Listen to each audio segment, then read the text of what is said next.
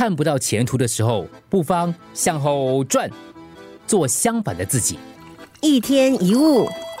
从小到大，我们都被教育要做自己。感情受挫、工作不顺利的时候，无论是书籍文章、成长课程，我们所信任的长辈，啊，他们都要我们做自己，因为你还不是你。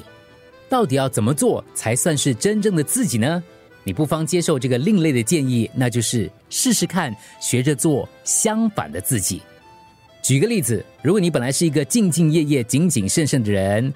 就应该松绑你的框架，大胆一点，尝试做一个潇洒豪放的人。当然，刚开始的时候很不容易。比如说，你可以去山上，站在一个很高的地方，拉出你原本紧紧收在你腰间的上衣，呃，拉出来，然后对着树林大吼大叫，像一个野孩子一样，跟自然更亲近一些。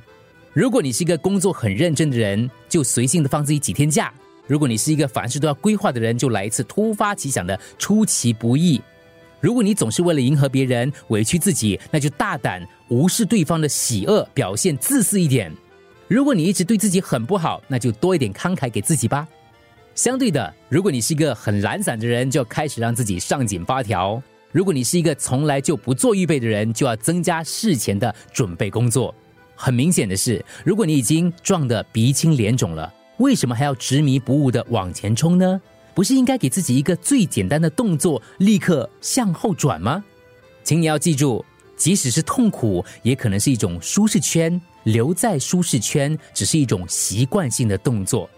即使那个舒适圈是一个残败难堪的处境，你会因为习惯而误以为它就是你应该待的地方，你苦着、痛着、习惯着，于是你忘了应该站起来离开。任何一种改变都会伴随痛苦，却会因为你的愿意有所不一样而体验前所未有的真正快乐。你也将会在这个过程当中发现，之前你所习以为常的安稳、舒适，甚至是痛苦，都是假的、短暂的。当你对现况感到失望，当你情绪陷于低潮，试着转身，学习做相反的自己，或许你的人生从此会有截然不同的风景和面貌。一天一物。